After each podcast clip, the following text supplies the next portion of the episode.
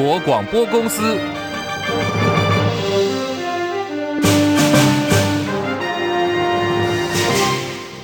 大家好，欢迎收听中广新闻，我是黄丽凤。选后切割，民进党籍总统当选人赖清德属于党内新潮流派系，稍早宣布退出了新潮流。新潮流办公室发出新闻稿说，基于对总统职位的尊重，总统当选赖清德不再是新潮流的成员。总统大选之后，股汇连日急杀，外资昨天大举提款了四百五十一亿元，挑起了国家队的敏感神经，包括了八大公股、银行、券商全力进场驰援，大买将近七十亿元，这是最近三个月来单日的最大量。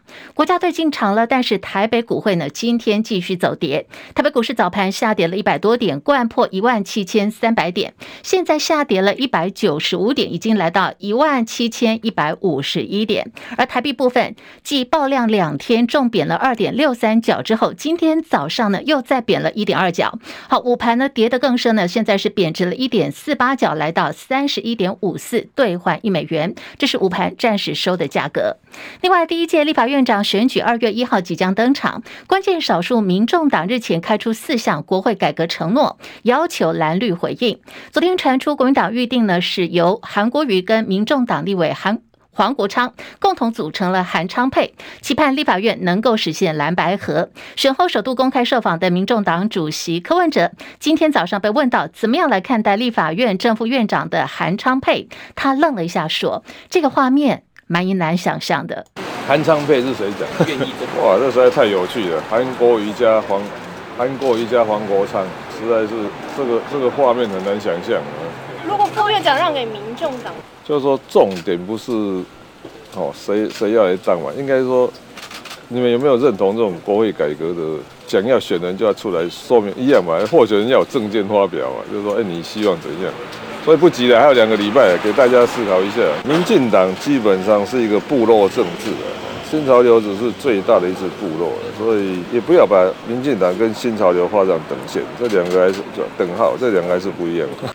好，柯文哲说不急哦，还有两个礼拜的时间。不过，资深媒体人赵少康直接喊话：立法院长蓝正白富，在野党呢必须要集中力量应新的挑战，而立法院长的选举就是第一步。你立法院将来，你蓝白还是要合作嘛？如果你合作的话，你现在加起来六十二席，那个力量是很大的哦，那真是沛然莫之能御哦。那个立法院影响力非常大的，国民党是大党嘛，你就多让一点有什么关系呢？当然，现在很多人讲我一席招呼也不让你，我就是跟你拼到底。这不是赌气嘛？这是一个政治运作，这是国家大政在这个地方嘛。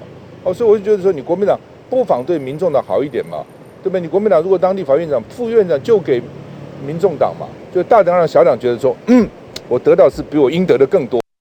好，韩昌配有可能吗？对此，黄国昌表态了，强调他的主要关注点是推动改革法案，还有强力监督行政部门。对于立法院正副院长的职位，他毫无兴趣。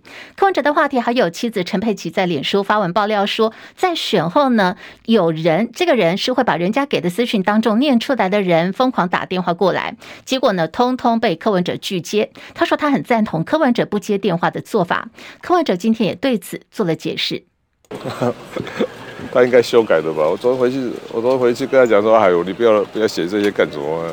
所以，所以是侯友宜啊？不是拒接啊，因为我平常我的手机现在常常是助理在拿，我没有时间，常常要隔一天才知道啊。所以他如果真的打来，你要接吗？我现在再再讲吧。而且常常也不是我他，我在我那手机常常是我的那个助理在在拿的，特别是常常在开会干什么，根本就手机不在我身上。哎呦，我讲选完就选完就结束了吧。好，一路讲下来，柯文哲并没有否认就是侯友谊，侯友谊做了回应。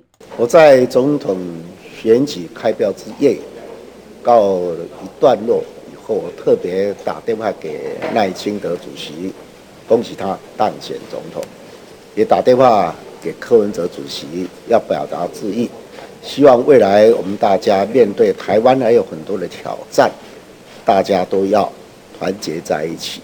来倾听民意，解决人民急迫的这些问题，这才是我们选后更重要要做的事情。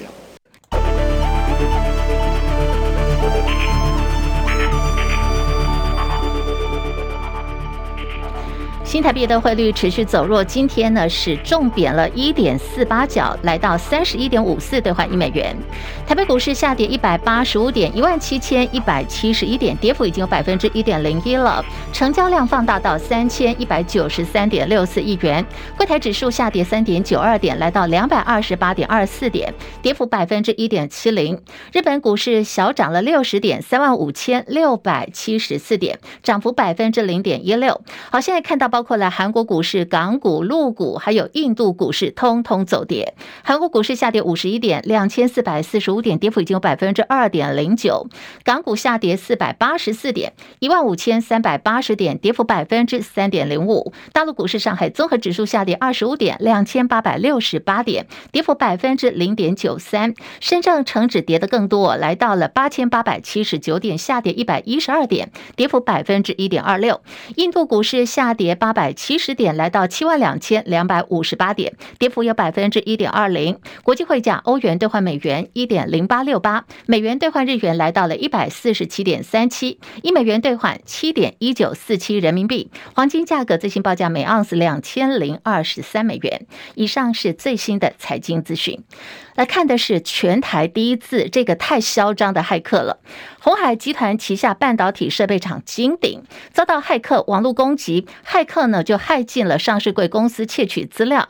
这并不是首例哦，但是呢，这是第一次有骇客在窃取之后还挟持了网站，就在金鼎的首页留下讯息，告诉金鼎的客户说：“哎，你们资料外泄了。如果说金鼎拒绝付钱，还会继续在网络上公开所有的资料。另外，骇客还跟金鼎的员工喊话说：如果你们的管理阶层不联系的话，会让员工失去工作。金鼎证实，目前对所有的网域还有相关的档案，已经在做全面彻底的扫描跟检测。”高标准来确保资讯安全。那么之后呢，就会以日常的备份资料来复原跟运作，初步评估对公司的运作没有重大的影响。来看的是中国大陆的介入施压。台湾原定呢，在今年的七月二十号到二十七号要举办亚洲 U 二十男排锦标赛，可是没想到呢，亚洲排球联合会昨天突然宣布说，要改成是由印尼来接手主办了，而且比赛地点呢是改在印尼的泗水，日期同时更正为七月二十三号到七月三十号。好，临时的变动呢，引发外界的哗然。根据伊朗排协表示，这就是因为中国大陆提出了抗。抗议。不过到目前为止呢，中华民国排协没有证实。由于这届的亚洲 U 二十男排锦标赛的成绩会关系到明年 U 二十一世锦赛的参赛资格，伊朗排协在官网说，中国大陆因为政治因素提出抗议，导致台湾被取消了主办权。民众党总统候选人柯文哲在今年总统大选当中，他是以三百六十九万四百六十六票落败。挺柯的 YouTuber 艾丽莎莎，因为这一大选开票违规啊，可能有这个作票的嫌疑，成为话题人物。包括了抖音呐、还有许多的网络平台，现在你都可以看到有很多疑似作票的开票影片在流传。许多柯粉也疯狂在转发这些影片，大喊说啊，这也不公平啊！即便呢，中选会已经多次出面澄澄清，不过现在还是有很多的年轻朋友坚信这一次的开票呢，民进党有作票的嫌疑。学者警告说，抖音有自安的问题，更是中共对台讯息战争的一个平台。呼吁政府呢，你不能够直接弃守不管呐、应该要禁用、降频或者是限制流量。如果说台湾再不设防的话，以后呢可能会亡国。成大教授、资安学者李忠宪疾呼政府必须要尽快的成立类似讯息战争作战司令部的一个单位。他说，台湾这八年的讯息战可以说是败得一塌糊涂。如果说这一方面的无威胁呢，政府再无感无视的话，台湾恐怕就没有二零二八了。不过艾丽莎莎呢，她是。没有受到舆论的影响，他还抛出了哦他搭着飞机要飞到韩国去玩。有网友就虽然说：“哎，你是始作俑者，哎，把台湾的网络言论气氛搞得这么乌烟瘴气，以后你自己撒手飞去韩国了，赚完流量的钱，难道你就是要拿去国外去玩吗？”对于柯粉社团在流传所谓的坐票影片，民众党主席柯文哲今天说话了，他认为呢，台湾民主已经是非常的成熟，大规模的坐票不可能。还是要跟全国的选务人员哦说一声辛苦了。台湾已经是一个相当成熟的民主国家，大规模作票，我认为不可能的。这个这个，按、啊、你说有些小瑕疵，也许会有，但是这样的哦，这个不在籍投票应该要发展，因为想想看哦，每次选举到了台铁高铁就要爆满，这实在是大家疲疲于奔命。还有一点呢，这等于在制造那个投票的成本。目前我们的投票方法在全世界的标准来看，太落伍了。好，确实是有点落伍。不在籍投票是应该继续的推动。那么，听众朋友，还有我们现在在看直播的朋友，有没有听说过小草识别证呢？这样的一个证件呢，最近在校园当中相当的火红哦。因为有粉丝专业说，有家长在反映，选后呢，高中孩子的班上有很多的学校的同学疑似拿到了民众党的小草识别证，质疑说呢，柯文哲毒害了国家幼苗，邪教入校了。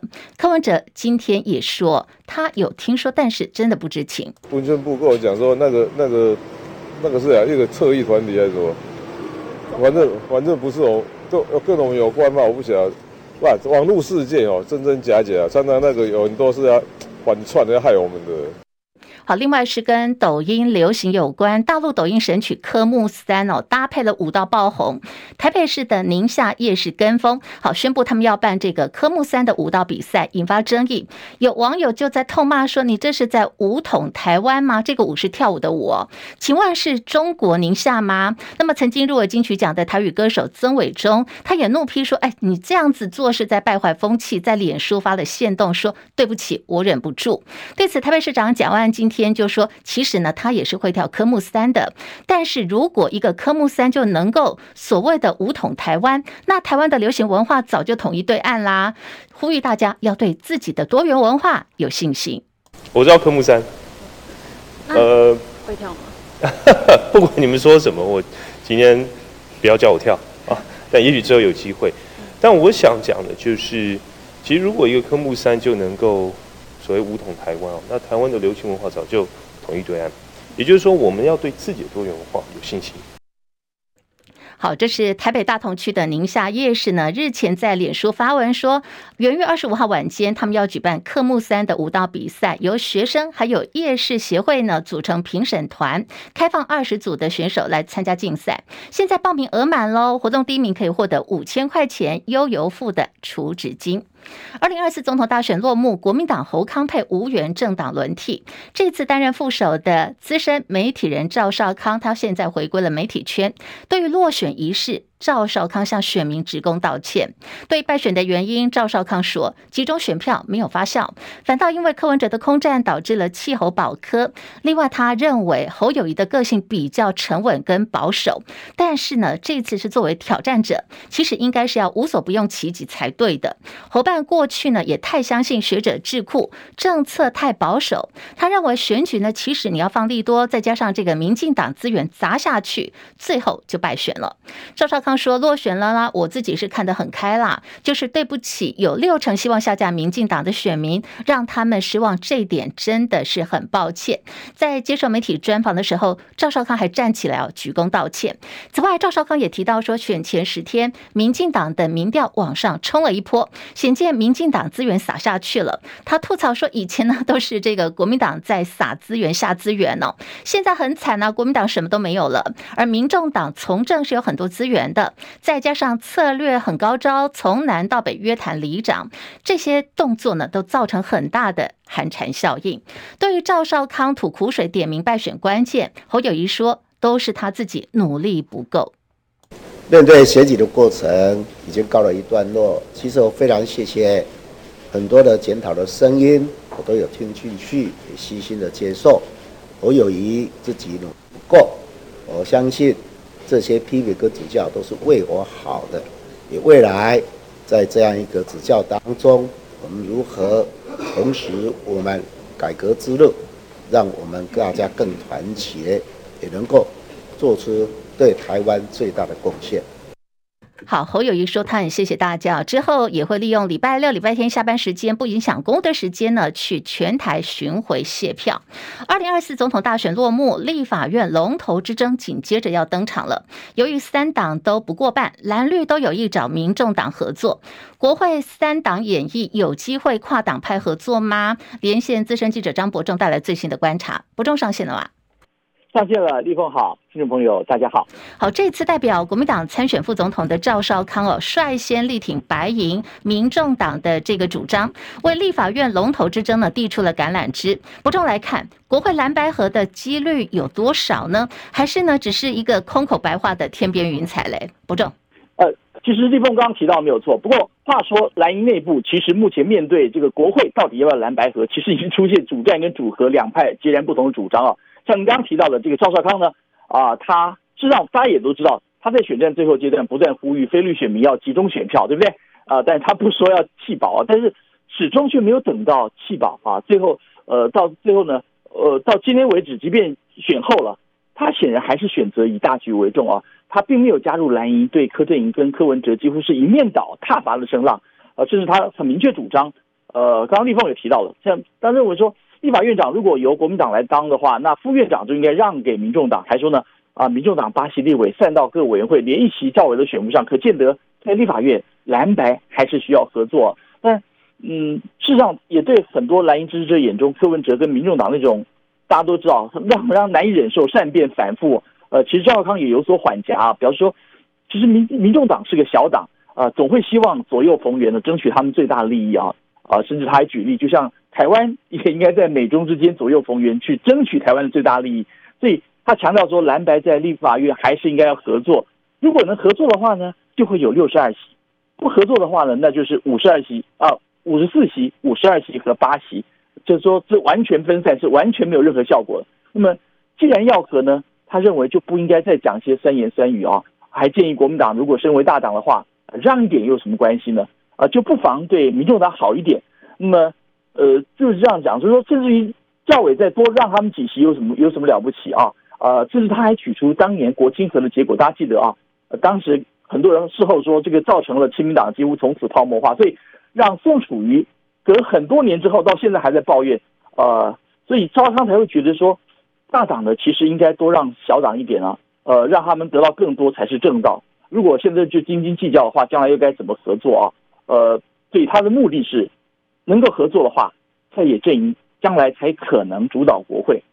不过，我们刚刚提到了，同一时间呢，我们也听到国民党内部有很多不同的声音呢，像是呃，另一位这个征战艰困选区士林大同区落败的台北市议员游淑慧，他就非常不以为然，他认为说，这让他联想到整个大选过程中柯阵营的善变啊，呃，让他到现在还是余悸犹存嘛啊，因为。永远都不知道他今天和你见过面，明天又会对外讲些什么啊！就连签了名啊，这个当天回去党内开始议论纷纷，哭哭啼啼。所以说，这样的做法啊，这样的过程，这样的记忆，恐怕对蓝营来说没有办法这么快就遗忘了啊！所以，嗯，他特别提到说，既然要合作，就该说些好话。但是柯震宇呢，每天都在骂国民党，而且前面我们刚刚有提到赵少康提到这个啊五五十四席、五十二席，再加这个这个呃八席，啊，嗯、那他也提到了，他也提到这个。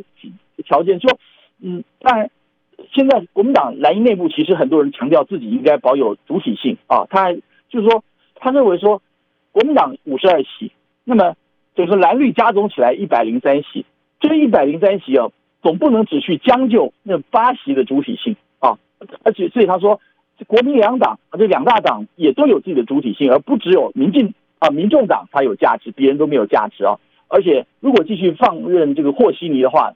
蓝保不会重重蹈蓝白总统大选的覆辙哦，那么，所以他甚至于讲一句话蛮蛮耐人寻味。他说，之前就是因为民众党的主观意识过强，要不然现在呢，蓝白双方应该已经在谈组阁问题，而不是谈立院合作了 对，所以我们可以发现了，蓝白双方现在对于蓝白合出现非常分歧的观点啊，甚至还有人主张啊。像民众党这一路走来表现，不管对象是不是黄国昌，根本没有必要再一次拿热脸去贴他们的冷屁股，甚至这样做只不过是被他们吊进胃口之后，再把你羞辱一次啊！就像总统大选从头被耍到尾啊，最后证明只平白流失自己备战的契机，因此主张蓝营要有点志气啊，应该要走自己的路，自推人选才是这样，这样才是一个很呃正道啊。不过我特别要提到，就在这个当下。政坛却传出今天最新消息说，绿白河会不会用某种形式现身了啊？那么绿营内部呢也传出有意要找民众党人士，就连黄珊珊的胞兄黄树光传出都可能被延揽入阁，对不对？对，国防如果消息属实的话，可以证明绿营啊、呃，即便在选后呢，还是继续乐得操弄蓝白分裂啊、呃，因为这才是绿营的最大利器啊。所以，呃，被问到说这算不算是另外一种形式的绿白合，又会不会和柯文哲自己先前喊出啊、呃、新潮流不倒，台湾不会好之间相互矛盾了、啊？那么柯批今天上午受访的时候语带玄机哦，啊，他说民众党基本上是一个一种啊，对不起，是民进党啊，基本上是一种部落政治。那么新潮流呢，只不过是其中最大的一支部落，部落嗯、啊，对不对？所以他要大家不要把民进党跟新潮流画上等号。呃，言下之意呢，只要不适合新潮流合作，其他好像不在此限呢、啊。哎，说起来，这刚刚就有这么刚好吗？今天中午最新的消息说，新潮流办公室已经发出声明说，赖清德为了要担任国家元首，对，带领国家，所以从自己呢、嗯、退出新潮流的派系运作。哎、嗯。嗯嗯大家想想，这是不是立马回应柯文哲放话，以他自行设下前提？呃，从此是不是代表说就可以毫无顾忌的与不再是新潮流的这个赖清德总统搭谈绿白合呢？啊，所以说到底，这场选战其实根本就还没有结束啊，只不过是进入了下一回合。那么，只要存在那种不顾原则啊、不计代价、只求左右逢源、只求坐享渔翁之利的政党或政客啊，再加上一群宁可被操弄瞎体都不愿意看清现实处境的盲从者。呃，其实就不要再去笑寻什么是基于理念结合，因为那些都只是用来骗选票的话术跟工具。所以，对对不起，我比较悲观。所以蓝白河呢，可能如果我们前面提到的会不会是天边的云彩？它可能不但是天边的云彩，更是暴风雨来临之前经常涌现的火烧云啊！怎么说呢？尽管灿烂夺目、美不胜收，但是随后大家知道会等到的可能只是暴风雨的来临啊！这是我个人的。